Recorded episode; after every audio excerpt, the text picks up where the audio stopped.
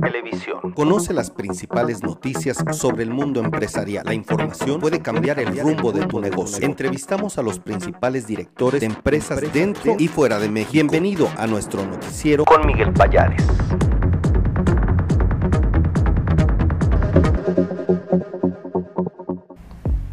Estamos transmitiendo en vivo este viernes 15 de julio. Por favor, déjenos sus comentarios, díganos desde dónde nos ve y vamos con la información más relevante del mundo de los negocios.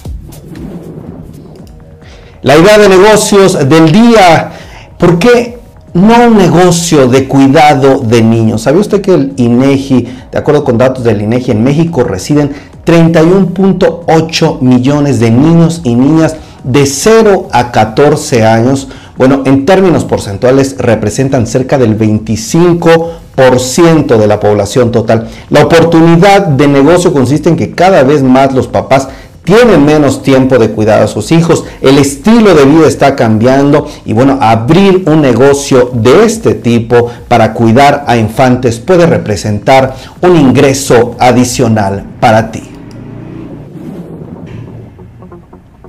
33 gobernadores estadounidenses están firmando una carta para que Andrés Manuel López Obrador, el presidente de México, se presente ante la Corte Federal de Estados Unidos, está diciendo el empresario Gilberto Lozano, que está ahí en pantalla, y bueno, se está diciendo que este directivo director del grupo del Frente Nacional Anti-AMLO, Frena, así se llama este grupo, pues que los mexicanos tendrán acceso al documento pronto en el cual se mencionan estos 33 gobernadores. Y bueno, vamos a escucharlo de viva voz. Hola amigos, hoy es 14 de julio, soy Gilberto Lozano de Frena y quiero confirmar, confirmarte que en breve los mexicanos tendremos acceso al documento en donde 33 gobernadores ya firmaron la convocatoria que hizo la procuradora de Florida, Ashley Moody, para que López Obrador se presente ante la Corte Federal de los Estados Unidos. Los fundamentos de la denuncia son fuertes en relación a la forma en que ha solapado al crimen organizado y que ha cometido muchísimos actos que sin duda han puesto en jaque la seguridad nacional de los Estados Unidos. 33. No solo los republicanos, adicionalmente gobernadores demócratas también han firmado. ¿Ahora entiendes lo que ocurrió en la Casa Blanca el pasado 12 de julio? ¿Ahora entiendes por qué no les dieron de cenar a Betty Gutiérrez Müller y mucho menos a López Obrador? ¿Ahora entiendes también por qué no lo recibieron en la suite donde se recibe a los jefes de Estado y que es una tradición en Washington?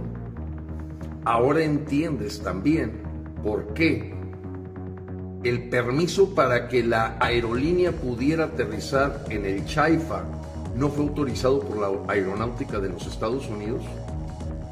Amigos, lo que ocurrió tras bambalinas habla perfectamente de la postura, la presencia que tuve López Obrador, en donde casi se le dijo, es la segunda vez que te lo decimos, la tercera va saltando.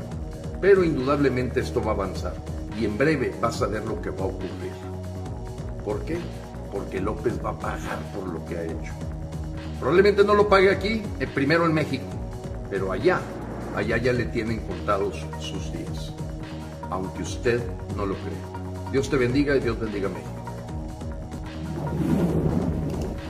También eh, usted sabrá que Andrés Manuel López Obrador se reunió con empresarios de México y también de Estados Unidos recientemente. Buscamos a un analista, especialista, un experto que nos explicara cuál es la lectura de esta reunión y les presentamos esta información.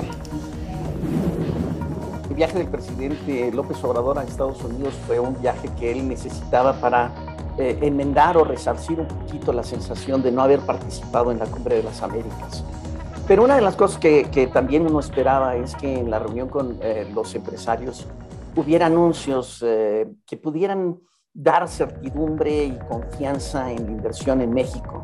Y llama mucho la atención que una, un anuncio de inversión de 40 mil millones de dólares haya quedado en un, en un tuit ¿no? del canciller creo que en ese sentido quedó a deber eh, la reunión eh, con los empresarios y también quedó a deber el viaje. El presidente regresa teniendo que volver a, a mandar esos mensajes de confianza, porque hasta el momento pues no sabemos de qué se tratan los 40 mil millones de dólares, no sabemos cuáles son los proyectos, dónde van a estar, si ya tienen los permisos, cuánto empleo va a generar, etcétera. Entonces, creo que esa también ha sido la historia, Miguel, eh, de, de, esta, de estos últimos años. Estamos esperando el paquete de infraestructura, estamos esperando que, que, que se anuncien cosas y a pesar de que están ahí, simplemente no se anuncian y no salen. Y eso realmente es eh, muy triste eh, para un país que necesita crecimiento de manera urgente. Pues así la información. Vámonos rápidamente con más noticias, bueno, el sindicato de Interjet iniciará un remate de bienes. La Asociación de Trabajadores de la Aerolínea espera iniciar con este proceso a fines de este mes, luego de que fueran embargados algunos activos de la empresa y tras concluir su avalúo en las estaciones del Aeropuerto Internacional de la Ciudad de México y también del aeropuerto en el Aeropuerto Internacional de Toluca. México está resolviendo una queja laboral en la planta de Panasonic en Tamaulipas. Se está informando que las Secretarías de Economía y de Trabajo concluyeron la revisión que solicitó Estados Unidos por una queja laboral contra una instalación de la empresa Panasonic el 18 de mayo en Reynosa en el marco del TEMEC. Bueno, de acuerdo con la queja, los trabajadores eh, se les negó el derecho a la libre asociación y de negociación colectiva. Los resultados de esta negociación fueron un incremento salarial de 9.5%, la reinstalación de 19 personas trabajadoras con su respectivo pago de salarios caídos y el reembolso de las cuotas sindicales que indebidamente se dice fueron descontadas y de pagos omitidos por su actividad salarial. Pues así la información se está ganando esta queja en contra de Panasonic. Las ganancias de Citigroup se hundieron. La empresa de servicios financieros reportó un descenso de 27% en sus utilidades del segundo trimestre porque destinó dinero para diversas... Eh, a ver, denme un segundo. ¿Todo bien? Ah, ok. Me están diciendo que el volumen está muy alto.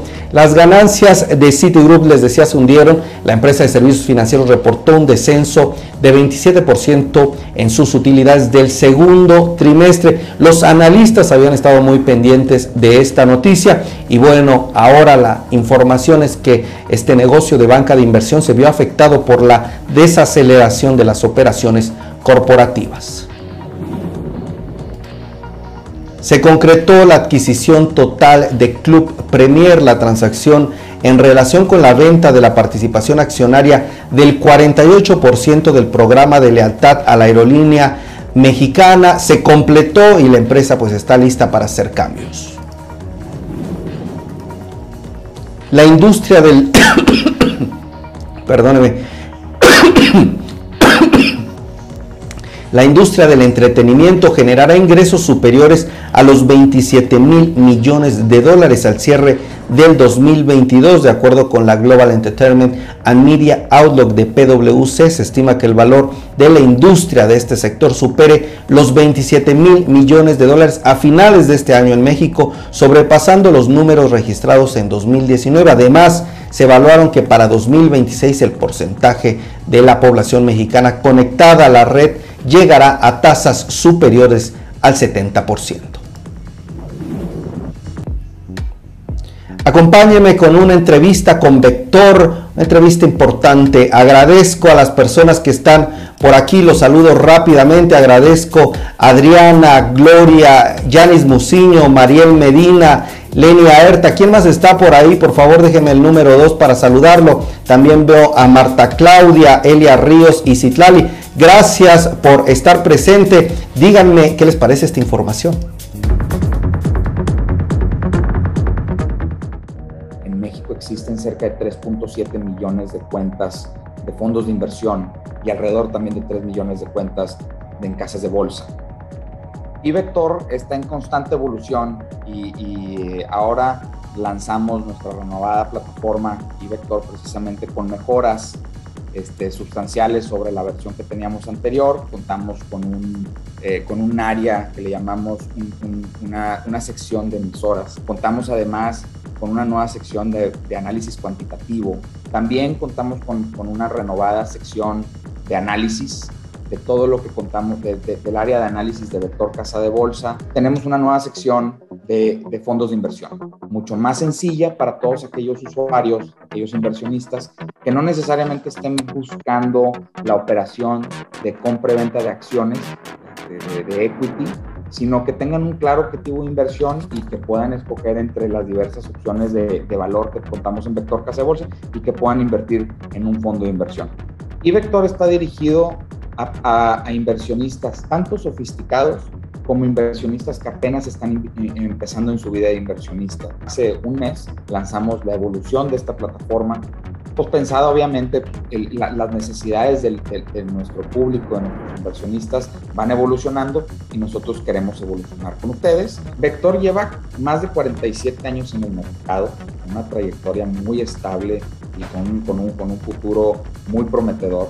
Y en iVector tenemos poco más de 10 años aterrizando todos los modelos de negocio y la, y la oferta de valor de Vector Casa de Bolsa hacia herramientas que ayuden al inversionista a poder tomar decisiones de manera más, más, más rápida, más eficiente al, desde donde estén. En el caso de criptomonedas, eh, la regulación mexicana no permite a las casas de bolsa este, hacer operaciones de criptomonedas.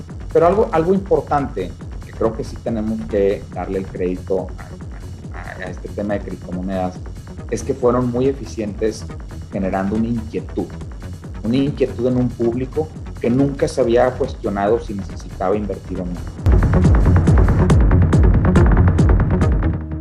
Agradecemos a Eduardo Medina González, el director de renta variable de Vector Casa de Bolsa y de eVector sobre esta información. Se renovó esta plataforma de eVector. Si a ti te interesa la inversión, pues puedes estar contemplando esta opción. Agradezco a Josefina, agradezco a Marta Claudia por estar aquí comentando. ¿Quién más está ahí? Póngame el número 7 para saber que está presente y vamos ahora con David Aguilar y el Minuto Inmobiliario.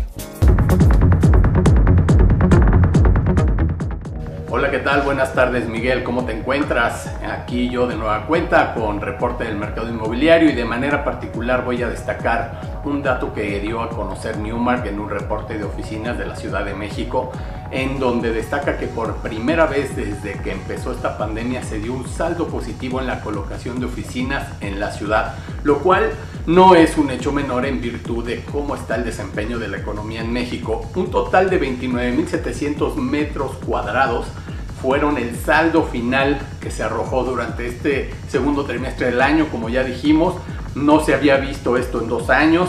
Eh, otro dato relevante, se agregaron 75 mil metros cuadrados al inventario de oficinas clase A. Este reporte empieza justamente con ese tipo de oficinas, clase A hasta triple A.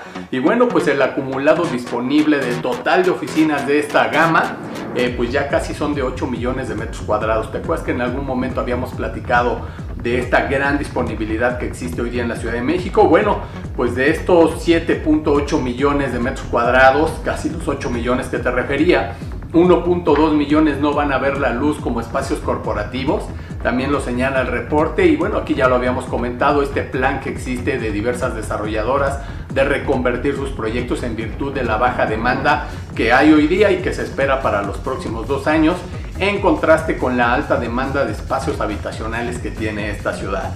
Y bueno, solo 148 mil metros cuadrados se arrendaron en el segundo trimestre. Polanco, Insurgente Sur y la zona norte de la ciudad, eh, también sobre Insurgentes fueron los corredores más relevantes. Habrá que ver qué sucede en el futuro inmediato, es decir, en lo que resta de este año con este negocio. Hoy casualmente también se publicó en el diario oficial de la Federación esta norma de la Secretaría del Trabajo que justamente habla sobre el teletrabajo, esta posibilidad que van a tener millones de personas de 40% de su tiempo efectivo dedicado a laborar al mes van a poder hacerlo desde sus casas y vamos a ver cómo pesa justamente en la demanda de oficinas en virtud de estos resultados.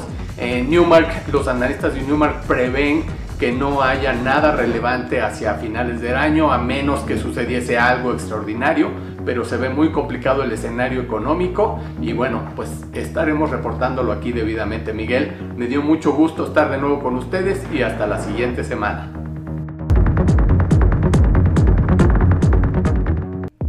qué está pasando en el mundo ahora financiero. Agradezco a David, a Marta Claudia, David Hernández. Eh, gracias Mariel Medina, Elia Ríos, un fuerte abrazo.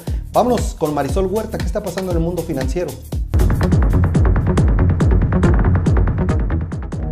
cuál fue el balance de los mercados financieros a lo largo de la semana y bueno, decirles que el balance es negativo, pero bueno, pues qué fue lo que sucedió con, con los mercados a lo largo de la semana, como ya hemos señalado, el dato de inflación fue lo que presionó nuevamente las operaciones financieras, alertando acerca de un incremento en tasas de interés mayor a lo que se estaba descontando, que era de 75 puntos base y que ahora pasó a ser una expectativa de 100 puntos base.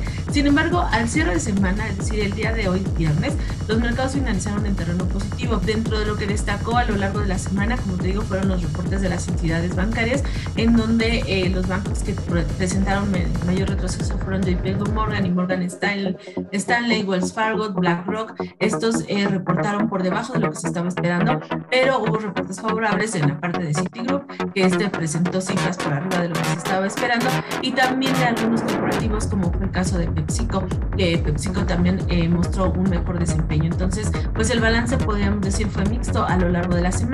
En el caso de la bolsa en México, el día de hoy también eh, lo que observamos fue que finalizó también con una tendencia positiva de 0.7%, sin embargo en el balance semanal también trae un retroceso. En la semana lo que encontramos de la parte de reportes corporativos fue el reporte de América Móvil, este fue mixto, este por otro lado también se tuvo el reporte de NEMAC, el reporte de NEMAC superó las expectativas que se traían por parte del mercado, sin embargo dejó se destacó el hecho de que mencionó que traía eh, afectaciones por todo el, retroceso en la cadena de suministro.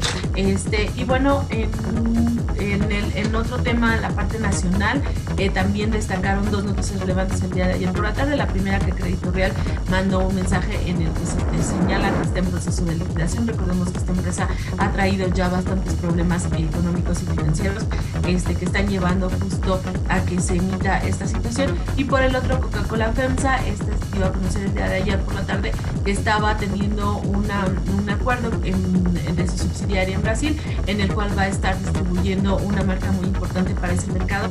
Y bueno, pues esto fue lo más relevante a lo largo de la semana, Miguel. Nos vemos el próximo lunes y les deseamos a todos que tengan linda tarde.